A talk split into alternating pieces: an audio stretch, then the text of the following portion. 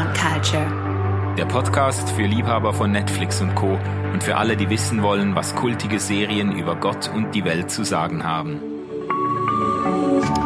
Ja, ihr lieben Freundinnen und Freunde der Popkultur, herzlich willkommen zu einer neuen Folge von Popcorn Culture der Podcast, in dem wir uns unterhalten mit spannenden Gästen über ihre Lieblingsserie auf Netflix und Co. und uns die Frage stellen, was sich eigentlich aus diesen Serienformaten für das Leben lernen lässt, was sich lernen lässt über Gott und die Welt. Und wir sind heute bei Jay zu Hause bei Jakob Friedrichs im schönen Frankfurt im Kellerzimmer. Corona bedingt äh, sind wir dahin ausgewichen. Das ist alles ähm, ein bisschen komplizierter geworden, aber jetzt sind wir da installiert und freuen uns hier zu sein. Äh, Jay, es ist eine Freude, dich hier zu haben. Ich freue mich auch. Ja. Ähm, ich, ich sage ein paar Worte zu dir. Ich kenne dich eigentlich schon länger, aber nur natürlich vom Namen Namen her.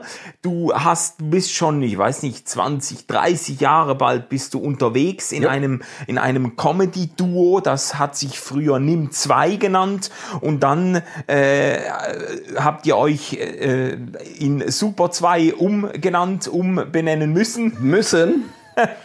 genau, eine Geschichte, die wir an dieser Stelle nicht näher aufrollen möchten. Genau. Aber äh, ich kenne dich eigentlich äh, aus diesem Engagement als Comedian, als Songwriter und so und äh, habe dich dann aus den Augen verloren. Irgendwann habe ich dann gehört, es gibt einen Podcast, der nennt sich Hossa Talk und das sind zwei ganz coole Typen, die sich da unterhalten. Da habe ich mal reingehört und dann ist es wahrscheinlich Jahre gegangen, bis mir dann irgendwann aufgegangen ist, ja, das ist ja der, das Richtig. ist ja der von, von NIM 2, von Super 2.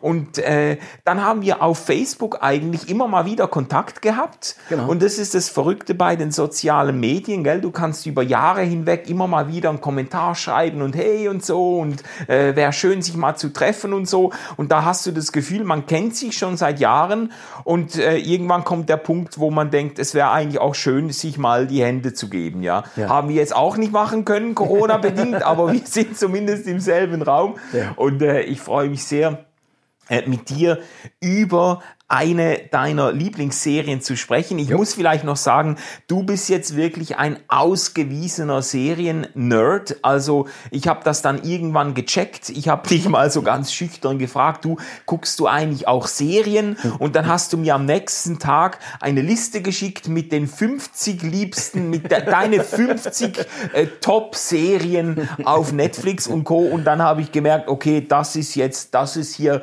da haben wir es nicht mit einem Hobby Gucker zu tun, sondern das ist, der meint das ernst mit Serien. Und ähm, wenn ich und, dafür bezahlt würde, dann wäre ich reich. Ja. genau, genau. Jetzt Jay, worüber wollen wir heute sprechen? Wir wollen über die grandiose deutsche, also über die, ich meine, über eine deutsche Serie zu sprechen. Ja, jetzt langsam passiert was, aber wir wollen über die grandiose deutsche Serie Dark sprechen. Ja. Netflix-Serie, äh, die ja jetzt gerade äh, in die dritte und letzte Staffel gegangen ist, ähm, also die man auch wirklich am Stück durchgucken, bingen kann, wenn man will und auch sollte. Ähm, ich habe ehrlich gesagt äh, nach jeder Staffel habe ich immer die Staffel davor nochmal gesehen und jetzt bevor die dritte kam, habe ich tatsächlich nochmal von ganz vorne angefangen, weil die Serie so komplex ist, dass du irgendwie dranbleiben musst und, und nicht mittendrin wieder einsteigen kannst. Das ja. geht gar nicht. Also deswegen, ja. Da kommen wir noch drauf zu sprechen, auf die Komplexität der äh, Geschichte. Worum geht's bei äh, Dark? Vielleicht für die, die das jetzt. Ich habe, ich muss auch sagen, ich habe eine Zeit gebraucht, da aufzuspringen. Ich war noch bei Stranger Things und ja. so und dann habe ich von allen Seiten dann auch von dir gehört, ja, aber Alter, das musst du ja schon gesehen haben und habe erst in den letzten Monaten aufgeholt und die ganzen Staffeln reingezogen. Ähm, worum geht's da? Kann man das, lässt sich das überhaupt zusammenfassen? Ja, das ist echt nicht so leicht. Wie gesagt, es ist eine sehr, also ich, ich habe noch nie eine, eine so komplexe Serie gesehen. Und ich würde mal sagen, es ist eine Serie für Leute, die gerne mitdenken, weil man muss mitdenken. Die kann man nicht so beim, beim Bügeln gucken. Das geht nicht. Du musst dich konzentrieren und am, am besten äh, ein Stammbaum von den handelnden Figuren da liegen haben, weil äh, es es beginnt wie eine normale Mystery-Serie, so ein Junge verschwindet in einer kleinen, in einer deutschen Kleinstadt, einer fiktiven Kleinstadt namens Winden. Und dann, äh, ich glaube, in der dritten oder vierten Folge der ersten Staffel kommt plötzlich das Thema Zeitreise rein. So, und dann plötzlich äh, tut sich ein Zeitreisen-Universum auf. Ähm, ähm, und wir reisen ins Jahr, also es spielt eigentlich äh, im Jahr 2019. Äh, ähm, da beginnt's und dann ähm, und dann äh, reisen wir ins Jahr 1986. So, und äh, da haben wir 80er, deutsche 80er Jahre ja. Nena-Musik Nena, und genau. was du alles haben willst. Komische, ätzende Frisuren und was da alles so ist. Ähm, naja, und, und dann geht's aber, aber immer weiter in die Vergangenheit. Äh, immer 33 Jahre äh, zurück ähm, also von äh, 86 zu, da, zu 53. Ja. Ähm, genau. Das sind in der ersten Staffel die drei Zeiten, die es äh, da so gibt. Und, äh, und das Ganze, ja, wie erklärt man das? Es geht dann im Grunde um vier Familien ähm, aus dieser Stadt. Äh, das sind die Karnwals, die Nielsen, die Dopplers und die Tiedemanns. Ja. Ähm, muss ich jetzt mal hier kurz auf meinem äh, Dings gucken. Und das absolut Wahnsinnige ist, wie unglaublich gut diese Serie besetzt ist, weil du hast dann in den verschiedenen Zeiten, ne, und, und es sind wirklich äh, immer 33 Jahre, äh, das hat auch einen Grund und so, das müssen wir jetzt nicht, also wir können es wahrscheinlich eh nicht spoilerfrei machen, dieses Ding. Aber, Wahrscheinlich nicht, nee, aber. Aber alleine nur, wie die, also wie die gecastet haben, dass die verschiedenen Schauspieler immer in, in also als, als Kinder, als, keine Ahnung, Mittelalte und dann als ganz alte, da, also ich war fassungslos. Ja. Ich ja. war fassungslos, dass das möglich ist. Ja, also die müssen sich eine Mühe gegeben haben, das ist sagenhaft. Also das ist, das kann man vielleicht gleich zu Beginn festhalten. Das ist eine der absolut atemberaubenden Leistungen dieser ja. Serie. Äh, da kommen Menschen in unterschiedlichen Zeiten ihres Lebens in den Blick, immer mit 33 Jahren Abstand.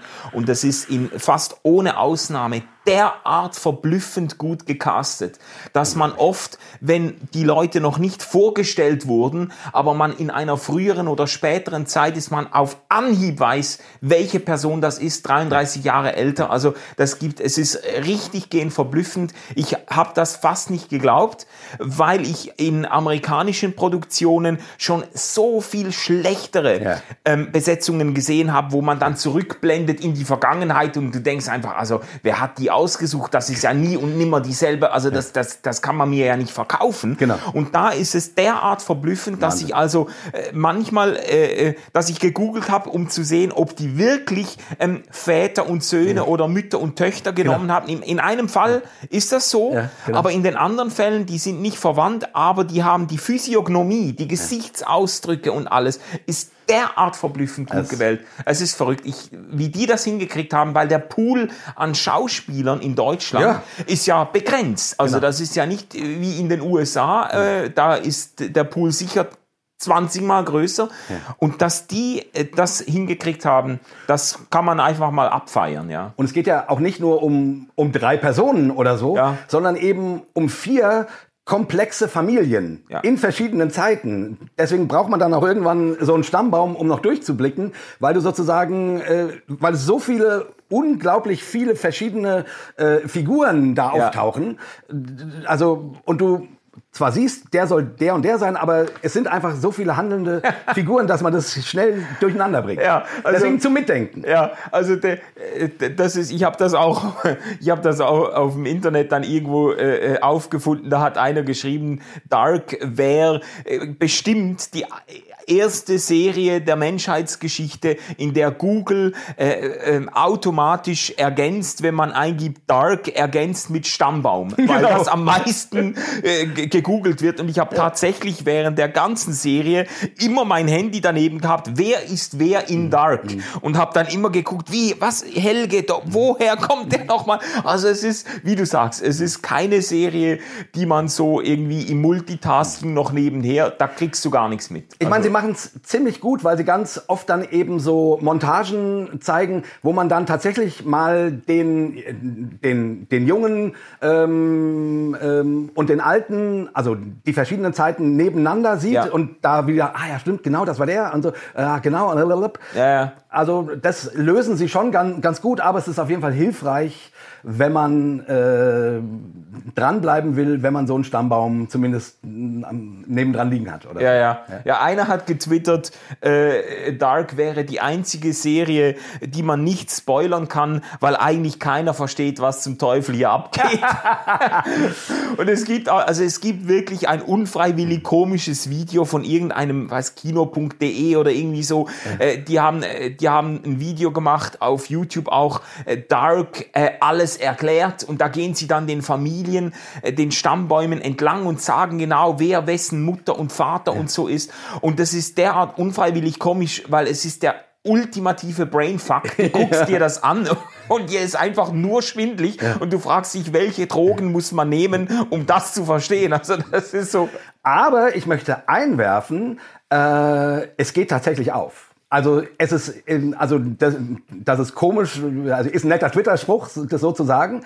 Aber ich, ich finde, wenn man einsteigt und wenn man mitdenkt und wenn man äh, sich auf die Geschichte einlässt und auf die verschiedenen Zeiten, und dann später auf die verschiedenen Welten, weil es geht dann äh, mit Ende Staffel 2 plötzlich haben wir nicht nur äh, verschiedene Zeiten und auch nicht nur die, die drei, von denen ich jetzt sprach, sondern noch weiter in die Vergangenheit und in die Zukunft und so weiter. Und plötzlich hast du ab Staffel, äh, Ende Staffel 2 und dann in der dritten Staffel zwei Welten, am Ende sogar drei Welten. Also es wird immer komplexer, Ja. aber es geht auf.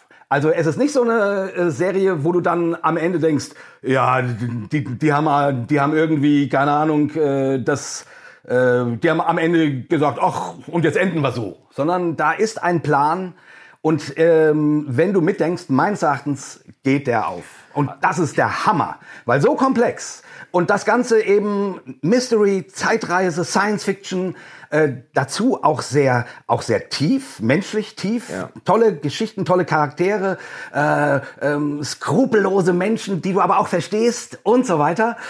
Äh, Also unglaublich vielschichtig mit Popculture-Zitaten, mit, äh, mit mit ähm, wissenschaftlichen Zitaten und ähm, durchsetzt mit ähm, ähm, Shakespeare-Zitaten, griechische Mythologie. Also du findest Easter Eggs noch und nöcher. Ich weiß nicht, wie man so eine Serie hat schreiben können. Ja. Hat die 100 Jahre gebraucht? Ich, ich habe keine Ahnung. Also es hat ja eine Frau äh, geschrieben, ich komme gerade nicht auf den Namen. Äh, vielleicht hast du es da auf deinem Zettel stehen. Nee, ich habe es Äh, auch nicht. Ich habe gedacht, es wären ein, ein, ein Paar. Genau, es ist ein das- Paar, ja. äh, der, ähm, ah, das müsste man jetzt ja eigentlich schon sagen können. Äh, der Mann ist der Regisseur und sie ist die Aut Autorin. Ah, sie ja. haben das natürlich zusammen entwickelt.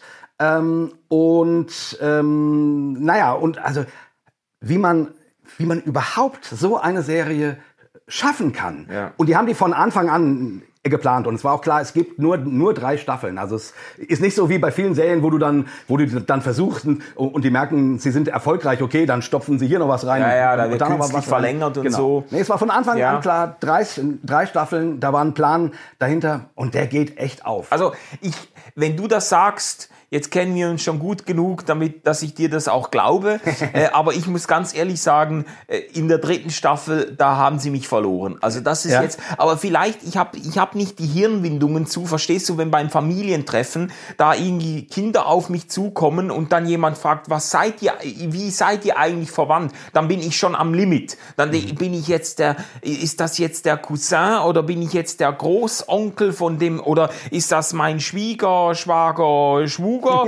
Dann, da bin ich schon total überfragt. Und, und, und das ist jetzt wirklich der ultimative, also das geht dir komplett quer durchs Hirn, weil die Leute ja zurückreisen in die Vergangenheit und dann teilweise ihre eigene Großmutter werden und solche Geschichten. Also da Ja. bist du dann irgendwie, dann ist dann die, die Tante ist dann gleichzeitig der Enkel vom Schwager, vom Sohn, vom Großvater. Das ist, das ist ja derart komplex. Ähm, da haben sie mich schon verloren. Aber äh, ich habe auch gelesen und gehört, äh, das wäre schon durchdacht und würde letztlich aufgehen. Ja. also, ist, ist auch so. Also klar, man muss in der Logik mitdenken, so, und man muss sich, äh, und man muss der Logik glauben, die sie quasi vorgeben, aber sie erklären im, im wirklich im Großen und Ganzen alles. Äh, und klar, es gibt immer ein paar äh, ähm, Fäden, die nicht weiter verfolgt werden oder so. Aber im Großen und Ganzen wirklich beeindruckend, wie man das wie man das schreiben kann. Also, Ja, ja. Ich, äh, also das ist, das hat mich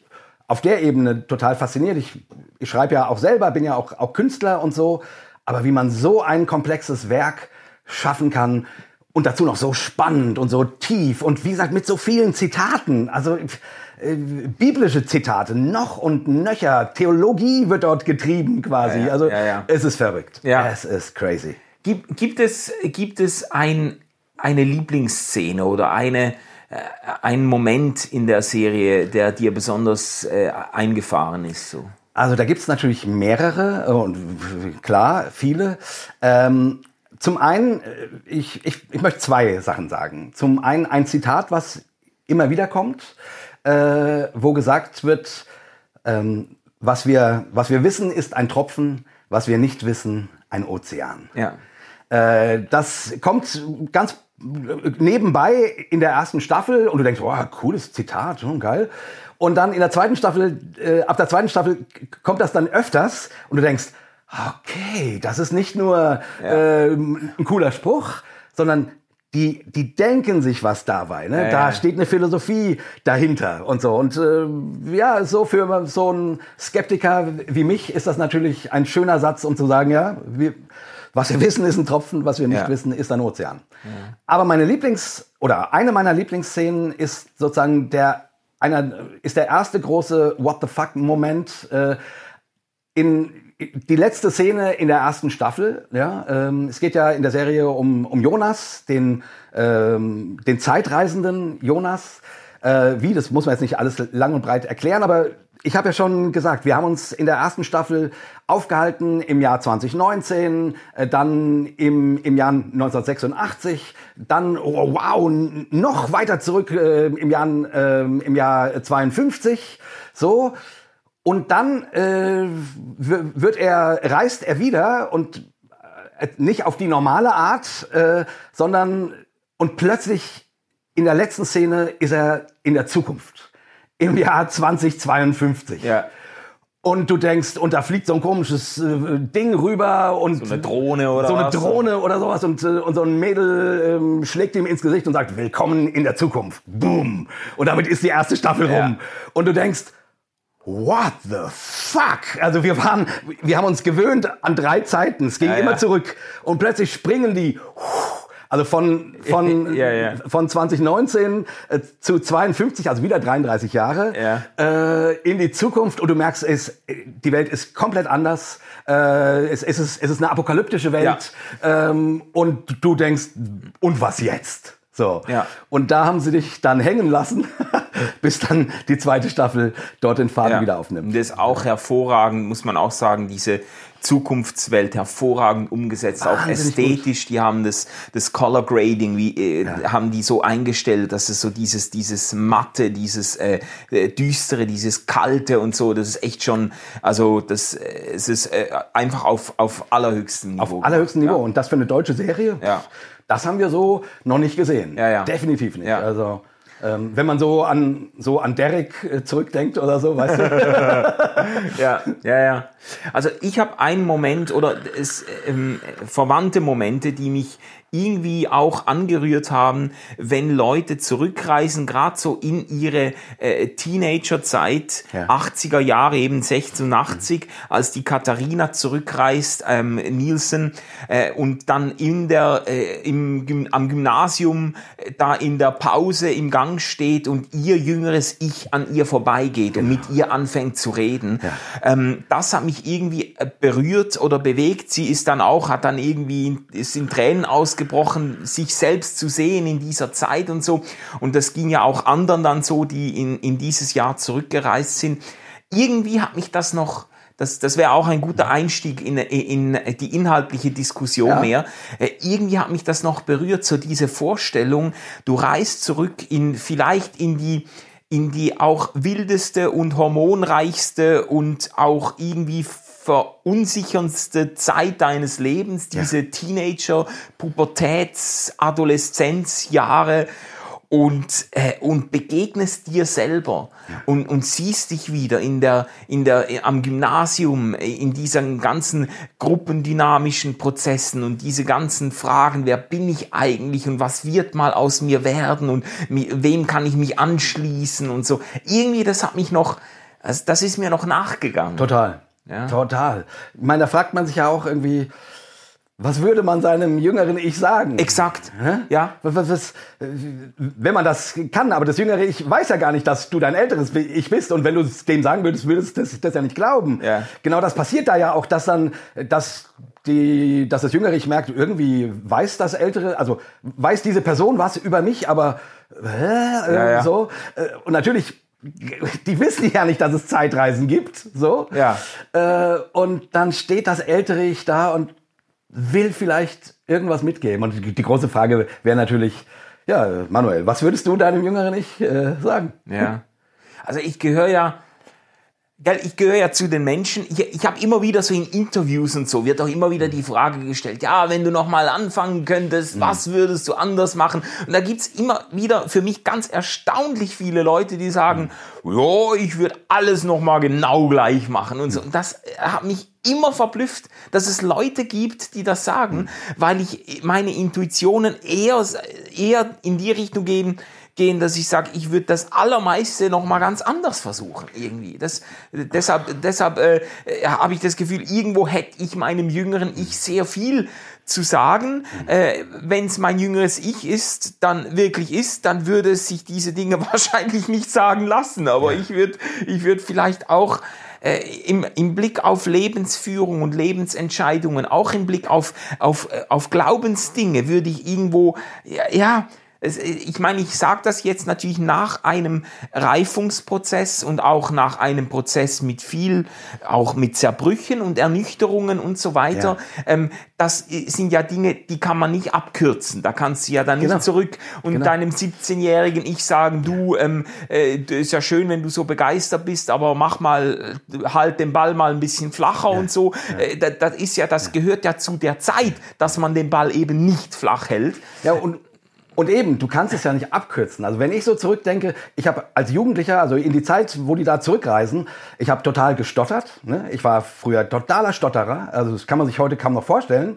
Ähm, und ich und ich war ein echt verhuschter Typ irgendwie, äh, immer schon auch mit Sendungsbewusstsein. Also äh, ich habe mich nie am Reden hindern lassen, aber äh, ich habe immer gehangen. War, ich habe da ganz furchtbare Situationen erlebt bei. Auch demütigende. Total demütigende und so. Und ich glaube, die Hauptsache, die ich meinem jüngeren Ich sagen würde, wäre, ob du es jetzt glauben kannst oder nicht, es wird besser. Ja. Du, irgendwann, also tatsächlich, ja bist du aus dieser Phase heraus? Ich meine, das hat bei mir dann 20 Jahre gedauert. Also, es, äh, ne? also dass ich heute relativ flüssig und einen Podcast habe und, und so und, und, auf der Bühne stehe und man oder ich irgendwo eine Predigt halte und die Leute äh, merken das kaum noch. Aber ich habe früher extrem gestottert. Ja, äh, ähm, ja überhaupt, dass aus dir ein einer geworden ist, der sein Geld mit Reden verdient. Ja, das ist ja, ja, war ja nicht naheliegend. Nee, überhaupt nicht. Ist, äh, genau, also ich, ich, ich würde das, aber es gibt natürlich auch genau die Momente, wo ich versuchen, wo ich gerne meinem jüngeren Ich sagen würde, ah, hör dir mal nicht die Predigten dieses Pastors an, das wird dir nicht gut tun. ja. Aber wahrscheinlich muss er sie sich doch anhören, um irgendwann sich davon wieder zu distanzieren, um dann zu, der, zu dem zu werden, der man heute ist. Ja. Und darum geht's ja dann auch in Dark, weil das Witzige ist ja, der Jonas, also die Hauptfigur, ähm, der eben durch die Vergangenheit reist und andere reisen auch, aber äh, wir begleiten ihn ja größtenteils, der begegnet ja dann irgendwann seinem, seinem älteren Ich. Ja. Und das ist ein Monster. Ja. Also äh, der sympathische Jonas, den wir kennen und mit dem wir darum fiebern, der versucht ja auch, auch, die, auch die Vergangenheit wieder auszubügeln, ja, ja. damit alles wieder in Ordnung kommt. Will immer das Richtige tun. Ja. Und dann begegnen wir seinem älteren Ich, also er begegnet sich ja. und merkt, ich bin ja ein Monster geworden. Ja. Und ja, und was ist dann? Das ist verrückt, ja. Was ist dann? Ja. Also, äh, und, und er schwört, er schwört, ich werde niemals du. Und dann sagt der andere, ja, genau das habe ich damals gesagt. Verrückt. Ja, ja. Genau das habe ich damals gesagt, als ich, als du diese Sätze zu mir gesagt habe. Ja, ja, ja. Und, äh, und der strengt sich an, nicht zu diesem, der heißt dann, hat sich den Namen Adam gegeben, womit wir wieder bei einem äh, theologischen Motiv, Bild sind. Motiv sind. Äh, und er versucht nicht der zu werden, aber er wird er. Er wird's. Das ist so, und, das ist auch tragisch und auch fantastisch dargestellt. Und wie gesagt, und das Ganze dann innerhalb von so einer Mystery-Serie, wo du dich die ganze Zeit fragst, was ist hier eigentlich los? So. Ja, ja, ja. Also das ist fantastisch Ja, gemacht. Ähm, Lass uns, also wir könnten von da jetzt schon auf die Frage nach Willensfreiheit und, und Gestaltungsfreiheit kommen, aber ich würde jetzt gern das, du hast mich jetzt drauf gebracht, dieses Gedankenspiel. Ähm, äh, lass uns das mal versuchen, mit unserem Leben zu verbinden. Wir wissen ja auch nicht, in welche Richtung wir uns entwickeln. Nee. Also wir wissen nicht, was, wenn ich jetzt zurückschaue, die letzten 20 Jahre, da hat sich in meinem Leben so viel umgebaut. Also mein Glaube, mein Gottesverständnis, mein Verständnis von, von Religion, auch mein Selbstverständnis, meine Ambitionen, meine Werte und so. Bei mir ich bin, auch. Ich bin äh, zum Teil erschrocken, wenn ich denke, äh, wie ich vor 20 Jahren drauf war und was ich da so hochgehalten habe und was jetzt es ist. Und das ist ja eigentlich, also ich würde immer noch sagen, ich bin froh um diese Entwicklung, die ich machen konnte. Aber das heißt ja auch, wenn man das jetzt in die Zukunft extrapoliert, dann könnte es in ganz verschiedene Richtungen gehen. Ja. Und die Frage ist jetzt, äh, gibt es etwas, also was kann man tun, um zu verhindern oder die Wahrscheinlichkeit zu verringern, in 30 Jahren ein Monster oder ein verdammtes Arschloch zu sein? ja, aber ich würde erst noch mal woanders ansetzen. Es gibt diesen schönen Satz von Thomas Merton, äh, den liebe ich. Das war so ein spiritueller Lehrer, ne, Ja. ähm, Trappistenmönch, glaube ich. So. Ah, okay. Und der hat äh, mal gesagt, wenn, wenn, dein, wenn dein Ich von vor fünf Jahren, dein heutiges Ich, nicht für einen Ketzer halten würde, bist du geistlich nicht gewachsen. ja, ja, ja. Okay, sehr geil. Wenn dein Ich vor fünf Jahren dein heutiges nicht für einen Ketzer hält, bist du geistlich nicht gewachsen. Und ich würde mal sagen, äh, wenn, also mein Ich von vor 20 Jahren oder so, der würde, der würde sagen, mein Gott, was ist aus dir denn geworden? Bist du abgefallen? Bist, bist du überhaupt noch, noch gläubig? Oh Gott, oh Gott. äh, der ja. würde große, also mein, mein Ich von vor 20 Jahren würde große Angst kriegen vor dem, wie ich heute glaube. Ja. Weil er das nicht verstehen kann. Ja. Ähm, so, und äh, Ja. genau. Und irgendwie so, und jetzt mal weg von der Religion, äh, ich finde, das kann man auch, auch, für eine, äh, auch, auch für Atheisten sagen, wenn du dich nicht entwickelst, also wenn dein früheres Ich nicht kritisch auf dich guckt, dann mach dir doch mal Gedanken, ob es mal nicht Zeit wäre, irgendwie äh, Ja. weiter zu, zu gehen. Ja. Weil wer immer gleich bleibt, da- das, das, das kann doch nicht sein. Ja, ja. So. ja, ja. Okay, aber das wollte ich nur dazu sagen, weil ich das irgendwie noch wichtig finde. Und dann natürlich die Frage, ja, erstens, was ist ein Monster? Also wie gesagt, mein Ich von vor 20 Jahren würde vielleicht die Hände über den Kopf schlagen und sagen, so will ich auf niemals werden. Ähnlich wie Jonas äh, zu Adam sagt, so werde ich nicht. Aber natürlich die trotzdem die große Frage, es gibt ja nun mal äh, Entwicklungen, wo man, keine Ahnung, aus der Dis Distanz sagt, das war keine gute. Ja.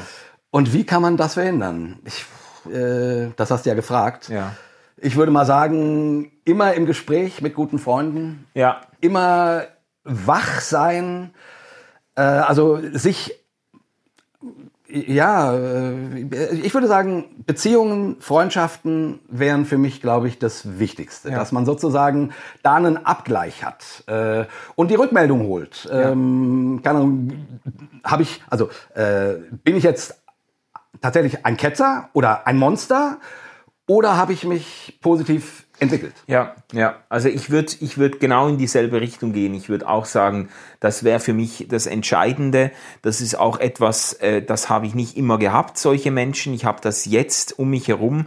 Freunde, äh, die mich spiegeln und denen ich auch die Erlaubnis gegeben habe, in mein Leben hineinzusprechen. Also die quasi, oder man muss vielleicht früher ansetzen, die mein Vertra Menschen, die mein Vertrauen gewonnen haben und von denen ich mir etwas sagen lasse und wo ich auch überzeugt bin, wenn ich mich zu einem ähm, moralisch fragwürdigen äh, Subjekt oder zu einem Arschloch entwickeln würde, dann würden die mir das auch sagen. Ja. Die würden mir das ins Gesicht sagen und sagen, du, was ist eigentlich aus dir geworden? Schau mal in den Spiegel, äh, das kann es nicht sein. Äh, äh, da hast du dich selber verloren oder so. Und ich glaube, das ist, das ist vielleicht nicht die einzige, der einzige Faktor, aber für mich eigentlich der wichtigste und zuverlässigste Faktor, dass du irgendwie, äh, dass du Leute hast, mit denen, du hast es vorhin gesagt, mit denen man sich irgendwie abgleichen kann und die ja. dich auch spiegeln und so. Das, ja. Nur der Witz ist natürlich, muss man ja auch sagen, und das wird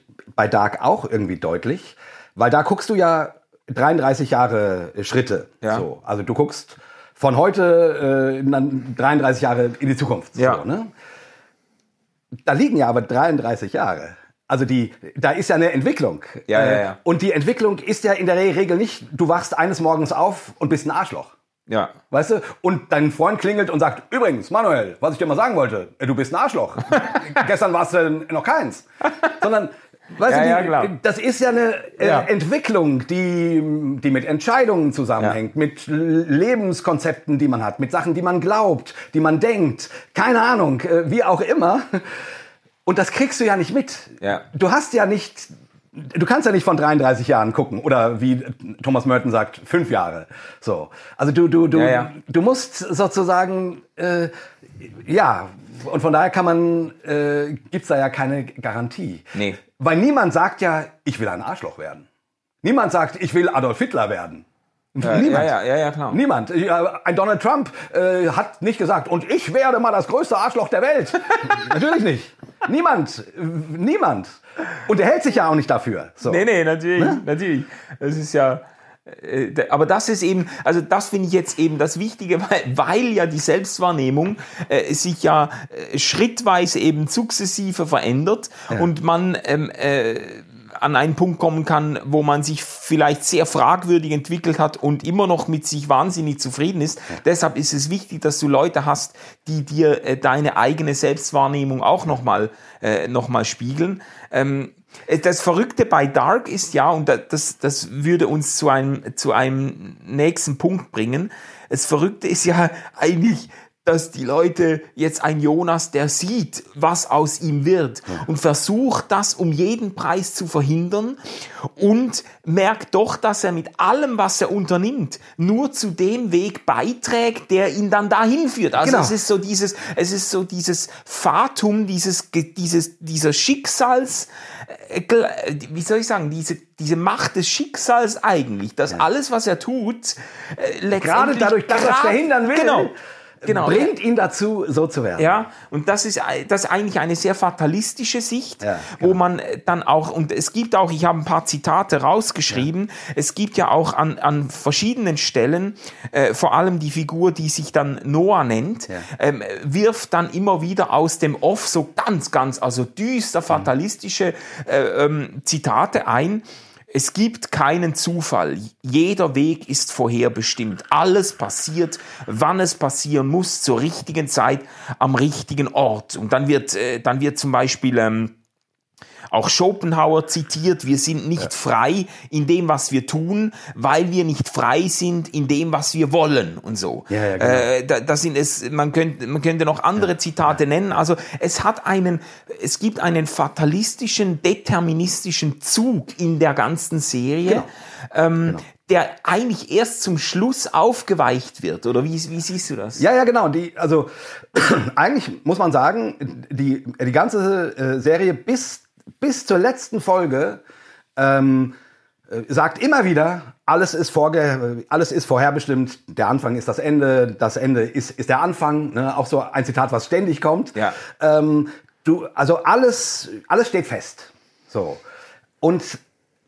Das ist natürlich eine unglaublich traurige Weltsicht sozusagen, mhm. ne? weil du aus diesem Kreislauf auch nie rauskommst und die armen Figuren, die dagegen ankämpfen, aus die also so Sisyphus-mäßig äh, den den Stein hochrollen und dann rollt er ja. doch wieder runter und sie fangen von vorne ja. an und so ne und ähm, ganz am Ende äh, kriegen sie es hin und deswegen ist die Serie so, also unter anderem auch so brillant, finde ich, weil am Ende wird der Determinismus durchbrochen. Und zwar durch Liebe.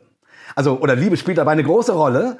Ja. Ähm, und plötzlich gibt es diesen Moment, wo eine Entscheidung möglich ist und die ändert alles. Ja. Und damit wird die Welt gerettet, sage ich ja, jetzt mal so. Äh, und dieses äh, und dieses Sisyphus-Moment, was du vorher hast, äh, von den sich immer wiederholenden Kreisläufen, wird aufgehoben und es genau und durchbrochen. So. Ja. Also von daher ist das eigentlich spannend, dass sie das so dass sie das so, so hart durchgezogen haben mhm. mit dem Determinismus, dass du echt denkst, oh, alter Schwede, scheiße, weil wer will schon in so einer Welt leben? Ja, ja. Ähm, und es dann am Ende doch aufbrechen und sagen, Arsch geleckt. Äh, die Liebe kann es. Ja, es ist interessant, weil es gibt eine ganze Reihe von Filmen, die genau dasselbe Muster bespielen. Äh, es, es gab ja The, The Matrix, ja. das ist auch eigentlich die Matrix, das ist vorgegeben, das ist ja sogar buchstäblich ein Computerprogramm, da gibt's genau. nichts zu deuteln, das ist 0 und 1 und dann durch die Liebe von, von Neo zu, zu Trinity wird dann irgendwie das Programm durchbrochen oder gesprengt. Also es ist auch so, so dieses, die, der, der, eigentlich ein harter Determinismus, der dann plötzlich aufgesprengt wird. Und es gibt andere Beispiele. Äh, was mich ein bisschen beschäftigt hier ist natürlich jetzt, um auch den Bezug jetzt äh, zu, zu uns und mir zu machen, das ist ja eine Erfahrung, die man eben doch auch immer wieder macht, dass man genau, also das ist doch der Klassiker, wenn du Familie gründest und so erlebst du das auch, dass du bestimmte Dinge hast, wo du sagst, du, also das will ich nicht machen wie mein Vater.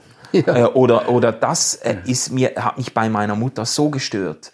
Oder mein, bei meinen Großeltern. Also diesen Kreislauf durchbreche ich jetzt. So werde ich mal nicht.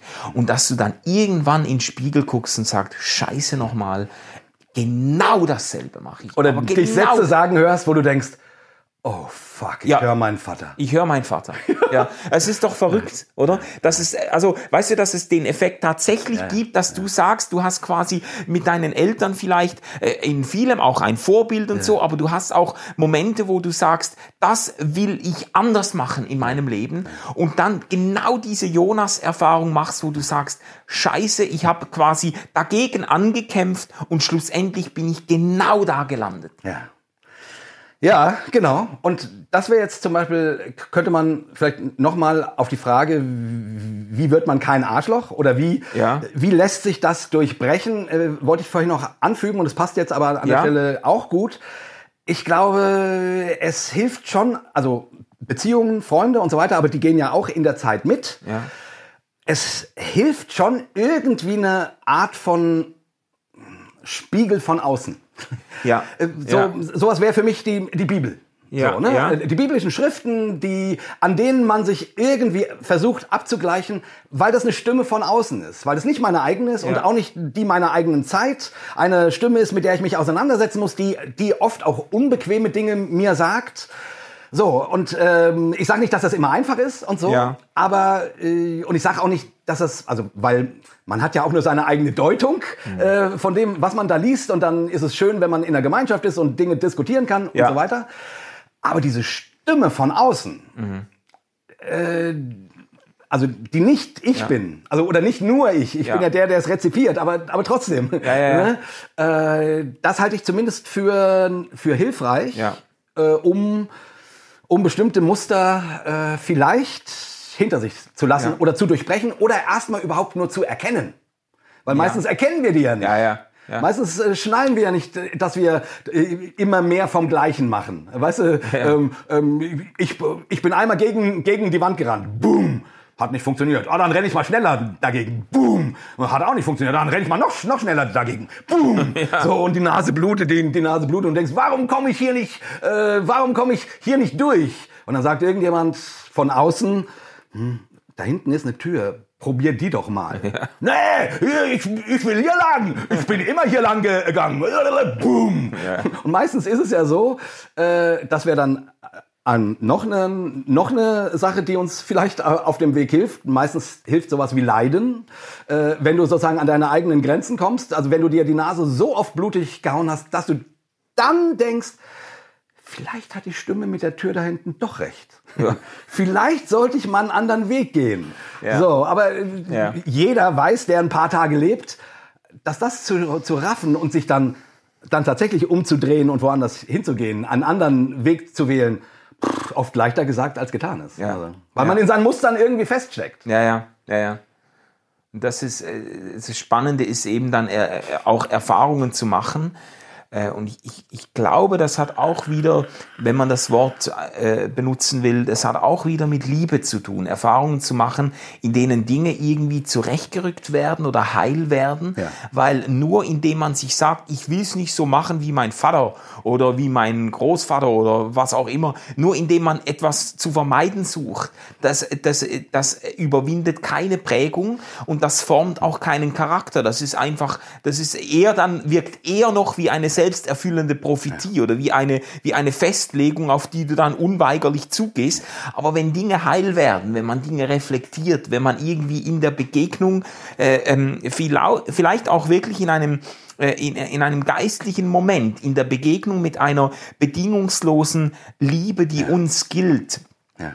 irgendwo äh, Heilung und Wiederherstellung und Zurechtbringung erfährt, dann kann das schon sein, dass man Muster durchbricht. Ja, ja. ja. Die, die meisten ernstzunehmenden spirituellen Lehrer sagen, sagen ja oft sehr unterschiedliche Dinge, wie man Dinge macht, aber äh, ganz oft kommen diese beiden Punkte. Wirkliche Veränderungen im Leben erreichst du nur über großes Leiden oder große Liebe. Ja. Und ich, ich, je länger ich über diesen Satz nachdenke, denke ich, ja, das stimmt. Also die, also ich habe in meinem Leben viel gelitten und das hat meinem Leben eine andere Bahn gegeben als die guten Zeiten. Ja. Und die Momente, wo ich eine, eine starke äh, menschliche oder auch göttliche Liebe erfahren habe, auch das hat mich äh, mir geholfen, meinen, also meinen mein Muster, mein, meinen Determinismus, wenn man das so nennen möchte, ja. äh, einen, einen, in eine andere Spur zu fahren. Also ja. äh, große Liebe und großes Leiden. Ja. Ähm, ja. Äh, hört man nicht gerne, aber äh, da ist was dran, glaube ich. Ja. Äh, wir, wir müssen eigentlich schon bald in die Zielgerade gehen. Ich hätte noch, noch gerne ein paar Takte ja. äh, zum Thema Religion. Äh, wir sind ja jetzt schon immer wieder drauf gestoßen, das lässt genau. sich fast nicht vermeiden. Aber zum Thema Religion in Dark oder das religiöse Gott in Dark, weil das doch immer wieder eine Rolle spielt, beziehungsweise ja. weil die ganze Serie eigentlich durchsetzt ist mit religiösen Symbolen, Motiven. Äh, die Personen nennen sich Adam und Eva, Noah. Äh, es kommt die ganze Jonas. Jonas. Äh, Jonas kommt natürlich von Jona, ja. dem Reisenden, der versucht das Gericht ne, an Ninive in der Bibel und hier Jona, der versucht die, die, die Apokalypse zu verhindern. Ah ja, das also, ist eine gute Parallele, stimmt. Also es gibt ja, ja. die, also überhaupt spielt spielt das Ende der Welt quasi die Apokalypse eine ganz große Rolle äh, in Dark. Ja. Ja und dann auch dieses Emblem, dieses, diese Münze, die äh, ganz viele Protagonisten dann um den mhm. Hals tragen. Da ist der, der Christophorus drauf, ja. der Christusträger, der, der, der Schutzheilige der Reisenden und genau. so. Das sind dann die genau. Zeitreisenden. Also ja. das ist voll mit Symbolik. Ja. Und doch ist es irgendwo, ich sage jetzt mal, ähm, kommen auch so religionskritische Töne zum Tragen. Das ja. dann an einer Stelle sagt dann irgendwie Jonas, also der, der Ältere, der Adam, sagt dann, ähm, wir sind keine Religion, wir sind quasi eine Anti- Religion. Genau. Wir versuchen Gott zu überwinden, Gott zu genau. besiegen, weil er die Zeit mit Gott identifiziert und ja. sagt, Gott ist die Zeit und wir versuchen das Rad der Zeit zu durchbrechen, genau. irgendwie so. Ja. Ja. ja, genau. Und du hast dann da schon verschiedene Konzepte. In der Logik der Serie, wo ja sozusagen, also es ist, kann man jetzt nicht ganz spoilerfrei machen, aber äh, wo diese Zeitschleife, in der die, oder ähm, ja, in, in der die Welten, muss man dann sagen, festhängen, das ist ja wie eine Schöpfung. So. Ja. Und das ist durch etwas äh, geschaffen worden, was nicht Gott ist, sondern das löst sich dann ja auch auf. Aber äh, die, die, die, die, ähm, also von der inneren Logik her, Ja. wenn dann sozusagen das, also dieser Moment, die Zeit, diese Zeitschleife, die natürlich determiniert ist, Ja. wenn das mit Gott gleichgesetzt wird, ja dann äh, gute Nacht, dann ist das ein echt Scheißgott. Ja, ja. So. ähm, Und von daher ist das Gottesbild in Dark sehr düster. Ja, und die, und die Protagonisten spielen ja eigentlich auch Gott ein Stück weit. Genau. Sie, sie wollen an die Stelle Gottes treten, sie wollen die Zeit äh, überwinden oder austricksen. Und der, der springende Punkt ist eigentlich, bis ganz kurz vor den Schluss funktioniert das eben nicht. Mhm. Also es ist ja eigentlich äh, die bittere Erkenntnis, äh, dass sie merken, egal was wir tun, es endet immer in der Apokalypse. Also sie, sie kriegen das ja eben gerade nicht gebacken. Also sie kriegen, die, sie sind mit der Rolle Gottes, sage ich jetzt mal, ziemlich heillos überfordert eigentlich. Ja. Das, ja. Das kann man so sagen. Ja. Ja, wir könnten da noch weitermachen, aber wir müssen äh, zum Ende kommen. Kannst du vielleicht einfach also kurz in zwei Sätzen sagen, Dark, für die, die das noch nicht geguckt haben und die sich jetzt auch durch unsere Spoiler nicht die Freude verderben haben Zu lassen. viele Spoiler haben wir gar nicht gebracht. Gell? Es Äh, war nicht, es war im Rahmen Genau, so. im Rahmen. Ähm, also es, äh, ihr habt immer noch genug zu entdecken. Genau, genau. Also für die Leute, was würdest du sagen, warum, warum lohnt sich das, diese drei Staffeln durchzuhalten? Also, weil man eine, eine fantastisch gemachte Serie über eine deutsche Kleinstadt äh, mit, mit Kleinstadt Mief äh, zu sehen kriegt, in der es immer regnet. Äh, ähm, und du kriegst fantastische Bilder. Du hast unglaublich viele Easter Eggs, so versteckte Sachen, die du dann beim zweiten Mal gucken. Wie gesagt, ich habe die, ich habe die erste Staffel inzwischen dreimal gesehen, die, die zweite zweimal und die dritte auch zweimal. Ich, Wow. ich, ich habe die dritte, nachdem ich fertig war, gleich nochmal von vorne angefangen, weil ich dachte, what the fuck, ich muss das jetzt nochmal durchgucken. so. ähm, ähm, also ich war dann richtig auf dem Trip. so.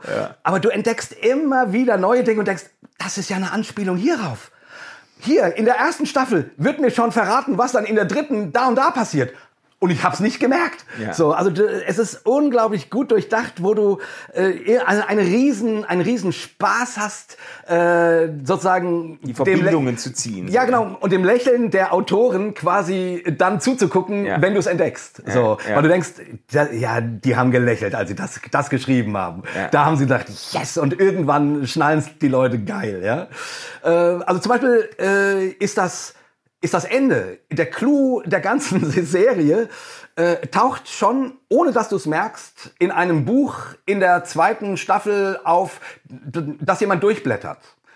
Wenn man darauf achtet und man wüsste, was man dann am Ende der Staffel weiß, äh, der dritten Staffel weiß, dann wüsstest du, wo es hingeht. Ja. Aber du weißt es natürlich nicht. So. Ja. Also wunderschön gemacht, äh, unglaublich spannend und auch vor allen Dingen, und das ist noch ein wichtiger Punkt, es ist eben nicht nur eine Serie, die mit einer äußeren Spannung, so Thriller-mäßig, und sie ist manchmal auch ganz schön brutal, muss man sagen, also durchaus auch, äh, und, und, und spannungsreich und so.